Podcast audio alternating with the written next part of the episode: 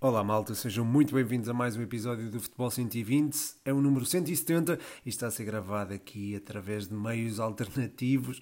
Espero que o som fique, fique porreiro. Uh, e, enfim, apesar de não ter jingles, um, espero que o episódio flua bem. E, e é isso.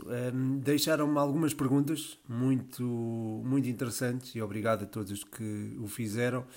Uh, muito obrigado mesmo. Mas antes de as abordar, gostava só de dar uma vista de olhos naquilo que foi o fim de semana desportivo. Houve um jogo muito interessante entre Sporting Braga e Sporting que eu acho que é, que é interessante analisar.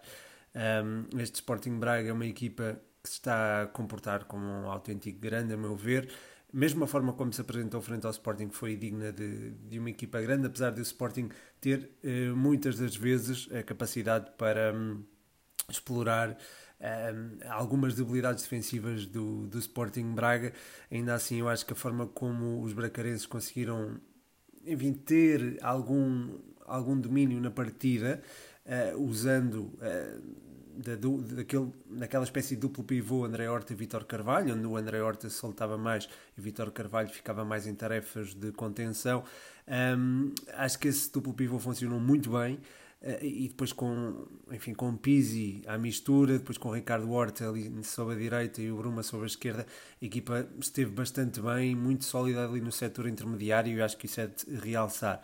Uh, de qualquer forma, para lidar com isto, o Sporting contou também com a destreza de Morton Ullman e, de Emasa Morita, dois jogadores que eu gostei também de, uh, particularmente, acho que continuam a entender-se muito bem e acho que são o futuro do Sporting. Um, o futuro do meio campo, neste caso, um, e pelo menos o futuro a curto prazo, não estou a falar a longo, longo prazo. Um, e, e, depois olhando para aquilo que é o ataque dos Leões, um, acho que é de facto é interessante, é muito interessante a forma como o Paulinho e o Guioqueres se, eh, se, se, movimentam e depois a forma como Pedro Gonçalves vai aparecendo uh, por entre as, as, sombras, por entre os pinguinhos da chuva e, e por entre as oportunidades que vão surgindo ele é capaz de definir, ele é capaz de, enfim, decidir um, uma partida até e, e, esteve perto de o fazer. O gol dele é, é soberbo, é, é, é daqueles lances mesmo a, a Pedro Gonçalves, não é? Um, um passe para a baliza muitíssimo bem colocado. E, e, depois todo o trabalho de Paulinho e de Guioqueres é também, enfim, ao longo da partida é também muito interessante e acho que permitem também que Pedro Gonçalves se solte mais um bocadinho e também permitem que ele se integre mais ali na, no, no corredor central e que preste por vezes algum auxílio ali ao Morita e ao Yulman. São aqui aspectos do, do futebol do Sporting que eu acho que são de, de realçar e que ficaram, a meu ver, eh, são padrões que ficaram evidentes nesta partida frente ao Braga. Depois, Uh, gostei bastante das exibições dos laterais do Braga, o Gomes e o Marinho, são, são jogadores para ficar e para. Um, são jogadores que eu acho que estão entre, se calhar, os melhores laterais da liga. Eu acho que não estou a exagerar ao dizer isto. Um, é certo que o Benfica agora contratou o Bernat e tem também Alexandre Vá. Um, enfim, Sporting conta com o Nuno Santos, que também acho interessante. Uh, mas olhando para aquilo que é um, e também gosto muito do João Mário e do Futebol Clube do Porto, mas olhando para aquilo que é a dinâmica de, dos chamados quatro grandes, eu acho que estes dois laterais do Braga estão ali na, na elite, talvez. Um, e gostei muito da exibição deles. Um, destaque também para Mateus, muito interessante ali a ler a, a, profundidade e também evitou alguns dissabores ao Sporting Braga. Houve vários lances em que foi ele o, o último homem e acabou por, por limpar. Um, e depois o gol do empate do Braga surge no, no, na sequência de um, de um lance bola parada e acho que é. Enfim. Não, não, é claro que a justiça ou injustiça no futebol já sabem que eu não, não encontro, não consigo definir bem o que é que isso é, mas acaba por, se, por fazer sentido face àquilo que foi o jogo. E de facto foi um jogo muito interessante, com estas nuances, com estas dinâmicas que referia, e pronto, gostava de, de, mencionar aqui o jogo antes de. O jogo, quer dizer, não só este, mas também outros jogos, nomeadamente o, o Porto Aroca uh, e o Benfica. Um, o Benfica Vitória Sport Clube, embora lá está, o, o Benfica acho que superiorizou de forma clara ao Vitória, uh, faltou ao Vitória, se calhar. Um, materializar a sua acutilância na, na transição ofensiva. Uh, o Benfica a meu ver, continua a ter algumas dificuldades ali a fechar o espaço entre o lateral e o central. É normal, Orsnes é uma, é uma adaptação e é perfeitamente normal que não consiga estar tão retinado para a posição. Alexander Bá é um jogador, enfim, que não, não é que não se entenda com, com o central do seu lado, neste caso o António Silva, mas é, é um jogador que, que, enfim, a nível defensivo não é tão, digamos, tão comprometido, não é comprometido, comprometido acho que é, e também não, não vou dizer competente porque acho que tem competência, mas se calhar falta-lhe alguma coisa para, para poder uh, ter ali uma, um, enfim, um comportamento defensivo mais, mais assertivo e deixar menos uh, lacunas, digamos assim. De resto, uh, o Benfica, eu acho que esteve, esteve bastante bem, uh, o, aquele meio campo está a funcionar muito bem, o Coxu e o João Neves são, são dois jogadores enfim, que, que, trabalham muito bem, já, já se entender muitíssimo bem e nem sei como é que vai ser quando o Bernardo começar a jogar, porque portanto, o Benfica tem aqui uma quantidade de soluções impressionante, aliás ainda há David Neres, portanto Uh, acho que é de, é de realçar. Um, sobre o Porto Baroca, uh, não vou falar sobre os tais uh, 30 minutos, 20 minutos, o que for, de descontos. Um, vou falar sim do, do jogo jogado e sublinhar aquilo que o Aroca fez no Dragão. E aquilo que o Aroca fez no Dragão é muito difícil de fazer, que foi aguentar ali um, a pressão ofensiva do Futebol Clube de Porto e uh, ter também capacidade para construir. David Simão foi muito importante mais uma vez, ele está a fazer um início de época absurdo, fantástico, uh, um entendimento perfeito ali com o Orlai Silá e que permite que Jason, Cristo Gonzalez e Rafa Murrica uh, acabem por brilhar lá na frente, são três setas apontadas ao ataque e eu acho que Daniel Ramos leu muito bem aquilo que o Porto podia provocar e colocou a equipa numa mais fechadinha, ali com três centrais, de forma se calhar um bocadinho mais declarada, um bocadinho diferente daquilo que temos visto do Aroca, com o, o Montero, ehm, com, enfim, com, com o Montero ali a juntar-se ao conjunto de centrais, com o Galovic e ao, e ao Fernandes, um, ehm, depois com o Milovanov e o Tiago Gai mais soltinhos. Uh, não havendo Quaresma, uh, acabou por apostar no, no, no Tiago Gaio e acho a aposta foi ganha. É, a meu ver, o, o Aroca fez uma exibição muito competente, muito, muito interessante. Estes dois laterais tiveram um compromisso defensivo assinalável. Aquela dupla de meio campo também esteve muitíssimo bem. E é isso que eu gostaria de destacar aqui desta partida. É de facto o jogo do Aroca. Eu acho que isso foi muito pouco sublinhado ao longo da. ao longo dos últimos, das últimas horas. E gostava de sublinhar isso, a jogatana que o Aroca fez no Dragão. Olhando agora para as perguntas, uh, terminando aqui esta análise sobre aquilo que foi o fim de semana desportivo, começo pela pergunta do podcast universitário. Ele pergunta-me se eu acho que é ano da Oliveirense lutar pela subida. Ora, um grande abraço aqui para o Rafa. Vai-me fazer companhia ali no Thinking Football Summit. Já agora uh, ainda podem comprar bilhetes, portanto, já sabem. Um, eh, eu vou estar por lá, portanto, digam qualquer coisa se forem. Um, um, quanto ao Oliveirense subir, eu acho que há projeto para isso, eu acho que há qualidade para isso, pelo menos a nível ofensivo. Tenho gostado bastante do, por exemplo, do, do chute, que acabou por marcar o golo ao, uh, na última partida frente ao Torriense. Uh, foi, foi a partida, se calhar, menos conseguida do, do, da Oliveirense, mas a equipa não deixa de mostrar muita competência a nível ofensivo. A nível ofensivo são outros 500 Acho que há ali muita coisa a aprimorar, sobretudo ali no controle da, da profundidade contrária um, e, e, também uh, o, o controle também da, daquilo que é a, a progressão do, do meio campo contrário. Um, acho que aquele meio campo tem capacidade para se, para se, para se aprimorar, digamos assim, Uh, e, e, acho que há condições para que o Oliveirense possa fazer uma boa época. Uh, falei do chute, mas acho que também é de sublinhar a, a, boa campanha do Anthony Carter e também do, do Zé Pedro, que é, enfim, é um jogador eu sei que não não é propriamente um jogador pronto, tenha, que marque muitos golos, uh, marcou só um e marcou de penalti, mas é um jogador que oferece, a nível coletivo, oferece imenso à equipa e acho que o Oliveirense tem condições para de facto lutar pela subida tem profundidade de plantel e tem também uma ideia de, uma ideia de jogo muito interessante e que faz bem ao futebol. Aliás, se virmos os jogos da Liberense, tiveram todos muitos, muitos golos. Eu acho que isso é de salutar, se bem que se uma equipa de segunda liga quer ambicionar à subida, tem que também ter esta parte defensiva acautelada. Melhorando isso, acho que o Oliveirense tem de facto essas condições para subir. Passando agora para o futebol internacional, tenho aqui uma pergunta do André Rodrigues, a quem eu mando também um abraço especial. Ele pergunta o que achas que se passa com o Chelsea para tanto resultado negativo.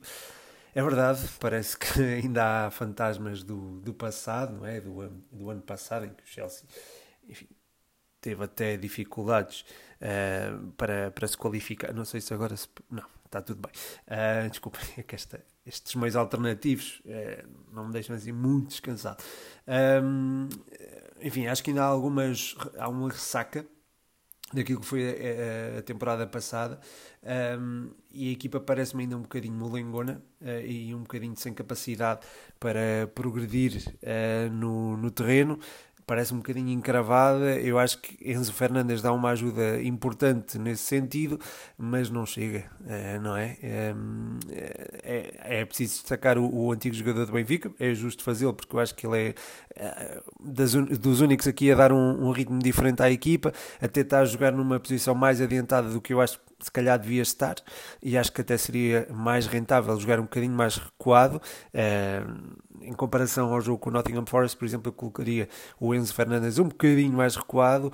Uh, Conor Gallagher não jogaria, jogaria o Caicedo ali na cobertura, Enzo Fernandes mais solto e depois uh, até havia espaço para se colocar, por exemplo, Madueca, Sterling e o Nico Jackson. Portanto, acho que há eh, o Chelsea tem esta possibilidade de ter um, um, futebol mais desenvolto e acho que está, enfim, se calhar Maurício Pochettino mantém algumas cautelas, compreendo que assim seja, mas acho que há condições para fazer muito melhor do que o que se tem feito, não é? Porque este início de temporada tem sido uh, muito aquém daquilo que se esperava ser um candidato ao título, até pela ausência de competições europeias. Uh, o Chelsea até agora, enfim, empatou com o Liverpool em casa, acabou por perder na deslocação ao West Ham.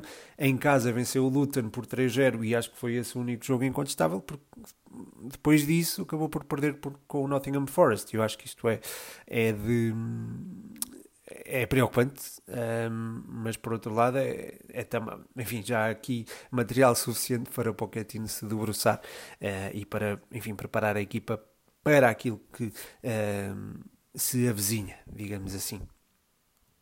A seguir, o João Mascotti, continuando aqui em futebol internacional, mas fazendo a ponte para o futebol nacional, pergunta quais as hipóteses das equipas portuguesas na Europa. Um grande abraço também aqui ao Mascote. Um, sobre as equipas portuguesas na Europa, eu mantenho aquela opinião que é quase generalizada de que o, o Futebol Clube de Porto teve um sorteio mais favorável, o Benfica mais ou menos, e o Braga teve um sorteio muito complicado, é apanhar Real Madrid e eh, Nápoles no mesmo grupo não é pera doce. Eh, por outro lado, vai permitir ao Braga lutar pela Liga Europa com o União, e eu acho que isso uh, será interessante. É certo que o Braga teve muitas dificuldades com o União Berlim na, na Liga Europa, mas este Braga é diferente do Braga do ano passado, e o União Berlim apesar de estar bem apetrechado para a Champions, não me parece ser uma equipa defensivamente tão sólida como foi o ano passado. Aliás, no último jogo frente ao Leipzig, isso ficou evidente, apesar de terem ficado reduzidos a 10 unidades. Uh, mais perto do fim do encontro, mais perto do fim do encontro, é, por volta dos 70 minutos, creio eu. Um, mas, mas pronto, relativamente a Real Madrid e Nápoles, é certo que o Nápoles deste ano não é o mesmo do ano passado, e eu acho que isso também pode Uh, também se pode refletir nesta, nestas partidas que o Braga vai ter. Eu acho que o Braga até pode fazer uma gracinha aí. Frente ao Real Madrid, é que eu, pronto, infelizmente acredito que, não, que as hipóteses sejam muito mais reduzidas de, de, de poderem eventualmente surpreender. Um, relativamente ao Futebol Clube do Porto, acho que tem um grupo com. Lá está, com asas para para, enfim, para, para passar à próxima fase, tendo o Barcelona, claro que será sempre um desafio muito complicado, mas eu acho que o Barcelona, se não conseguir uh, explanar o seu jogo ofensivo, terá muitas dificuldades no Dragão e assim um, a coisa pode se tornar também mais, eh, mais complicada para os Blaugrana.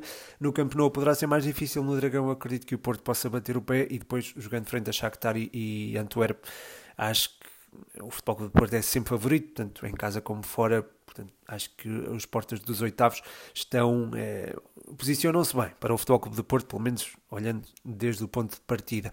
Depois, relativamente ao Benfica, é um grupo traiçoeiro, porque acho que qualquer equipa um, entre Real Sociedade, Inter e Benfica, acho que qualquer equipa pode bater qualquer uma e isto às vezes pode ser prejudicial para uma delas, não é? Porque só, uma é que, só duas é que acabam por seguir em frente.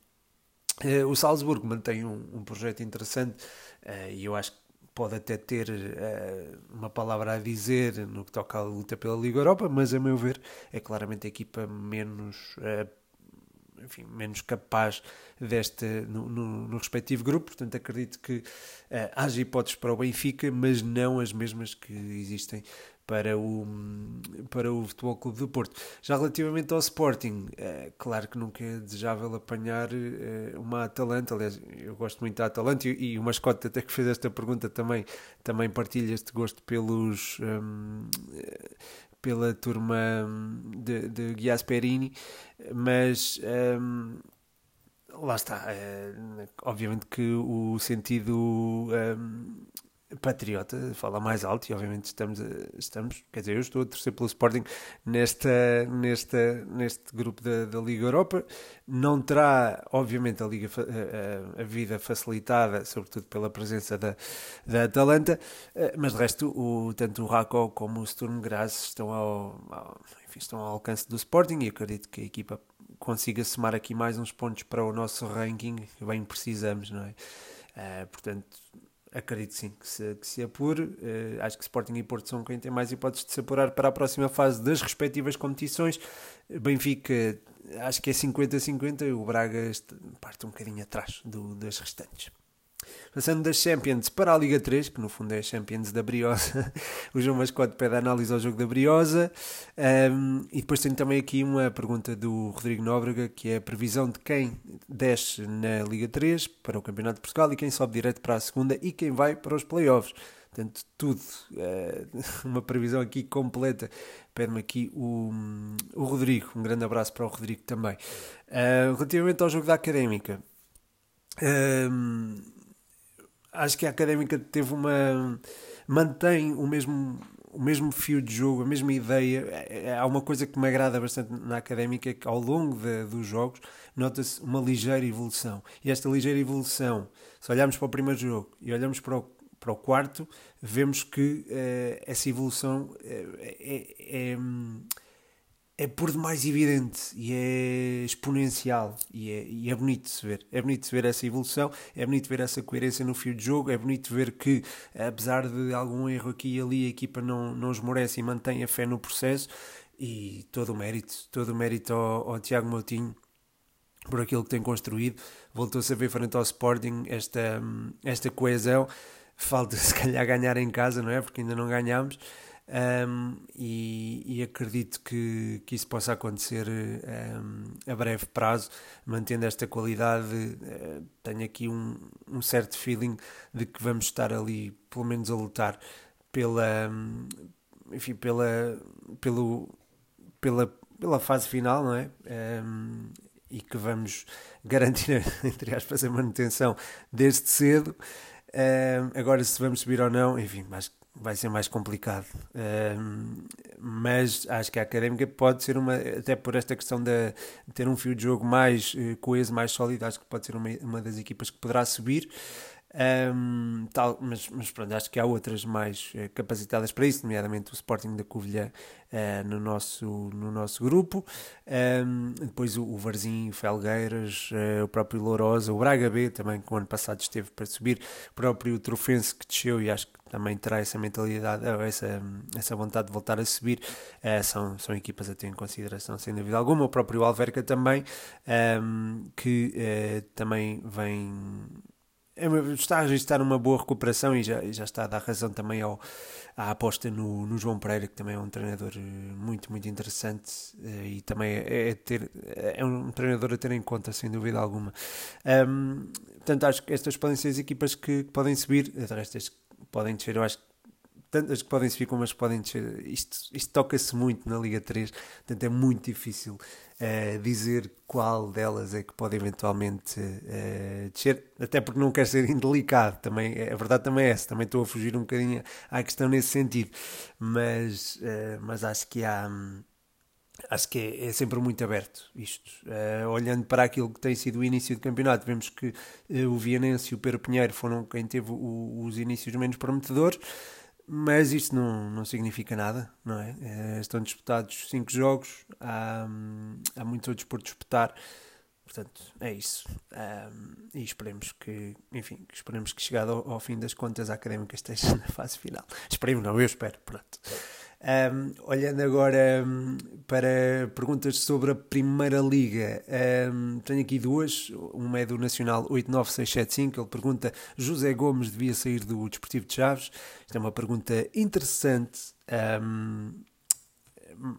lá está eu, eu, normalmente sou apologista de, de, manter um projeto.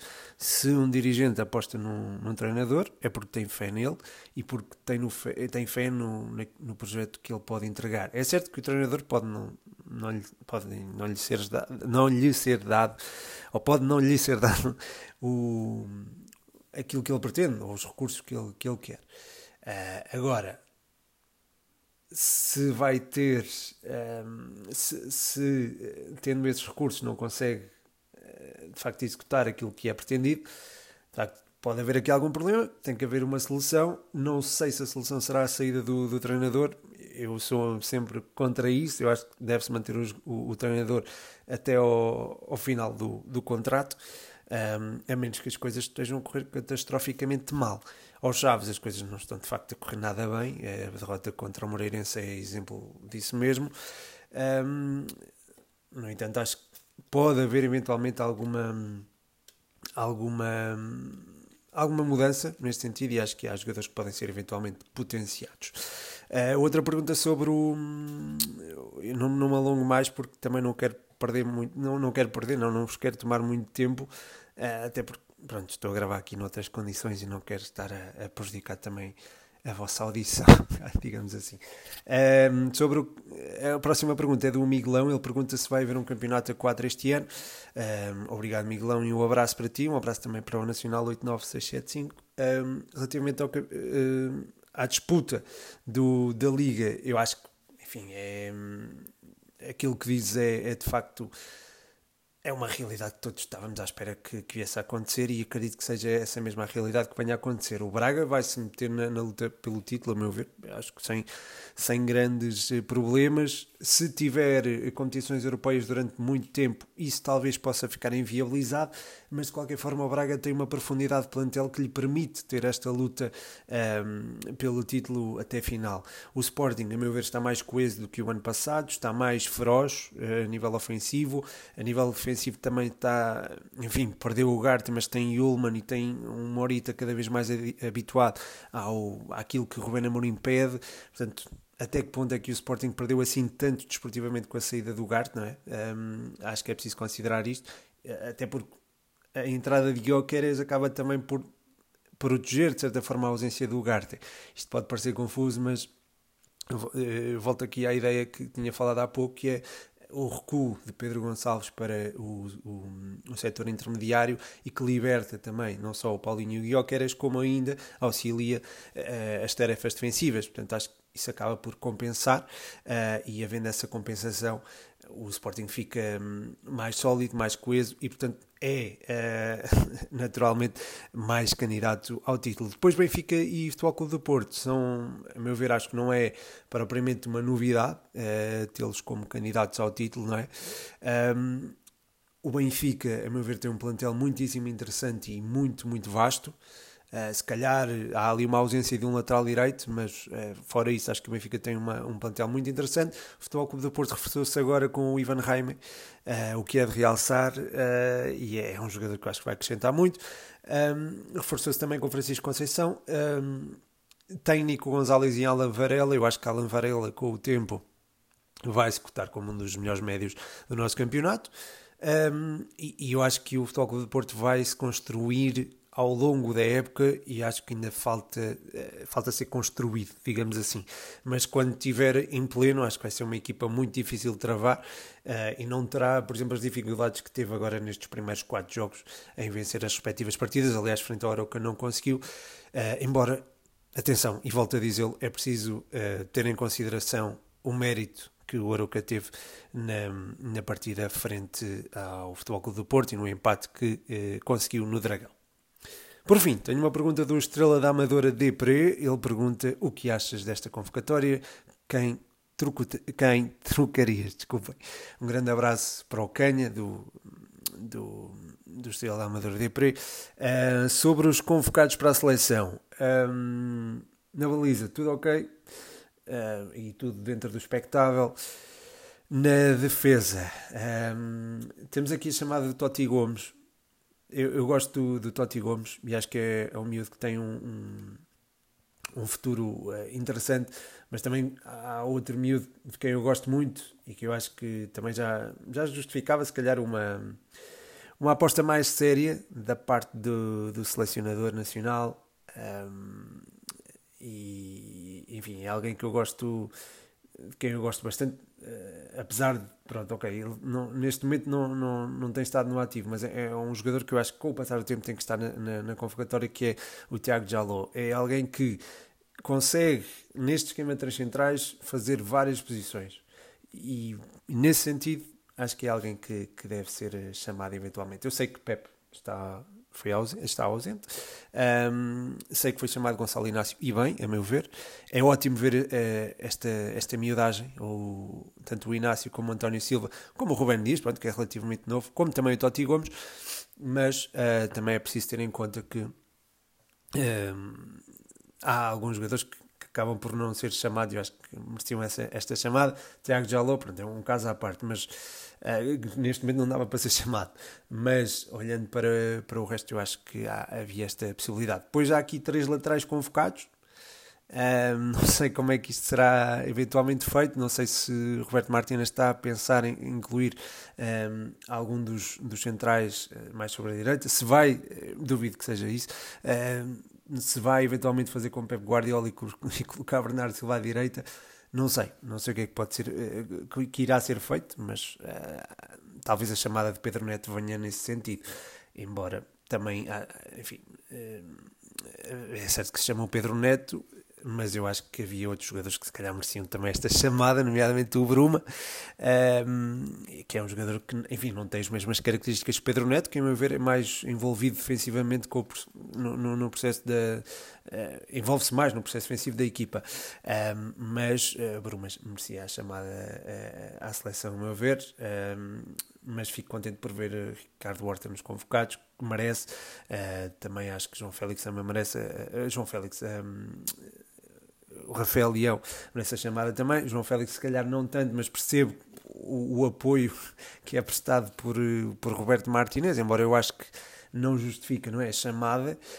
Um, o Gonçalo Ramos estando em adaptação ao Paris Saint-Germain, um, enfim, não me, não me escandalizaria se não fosse chamado, um, ou pelo menos acho que merecia a, escolher alguém entre o Ramos e o, Paulinho neste momento, atenção, neste momento preciso, eh, chamaria o Paulinho. Portanto, eu não costumo ser assim tão disruptivo na, numa análise a uma convocatória, até estou aqui meio, enfim, é, nervoso a falar disto, mas, mas acho que o Paulinho precisa sem dúvida chamar à seleção. O mesmo digo do, do, do Pedro Gonçalves, porque é, é um jogador que, se jogarmos em 3-4-3, é um jogador que eh, pode fazer a tal, eh, pode vir compensar eh, em zonas mais recuadas, deixando, por exemplo, Cristiano Ronaldo e Rafael Leão mais soltos na frente. Portanto, acho que há, podia ter sido chamado também, acho que há estas estes nomes podiam ter sido convocados. Um, mas pronto, confio no selecionador, confio nos nomes que ele escolheu e estou confiante que, que faremos aí dois jogos interessantes uh, frente a Luxemburgo e Eslováquia. E é isso. Uh, cá estarei também para, para falar sobre isso. E, e, pronto, e terminar, assim mais um episódio. Já vou aqui nos 29 minutos. Quero agradecer a todos os que deixaram perguntas, a todos os que apoiam no Patreon, em patreon.com.br futebol 120. Um, E mandar um abraço também a todos os que ouviram até final um, e mandar um abraço também uh, à malta que, que elogiou no, no Twitter ainda recentemente. Uh, recebi alguns, enfim, foram uns 4 ou 5 follows. Não foi muito, mas uh, eu fico muito agradecido ao ver. Um, enfim, receber aqueles elogios que não, não, não estamos a contar. Portanto, queria só mandar aqui um abraço especial ao, ao André Franco, que, que também elogiou o, o podcast assim em, em público. Portanto, muito obrigado. E, e é isso. É isso. Estamos, estamos conversados, vamos falando. Espero que tenham gostado. Deixem o vosso feedback. O meu nome é Pedro Machado este foi mais um episódio do Futebol 120.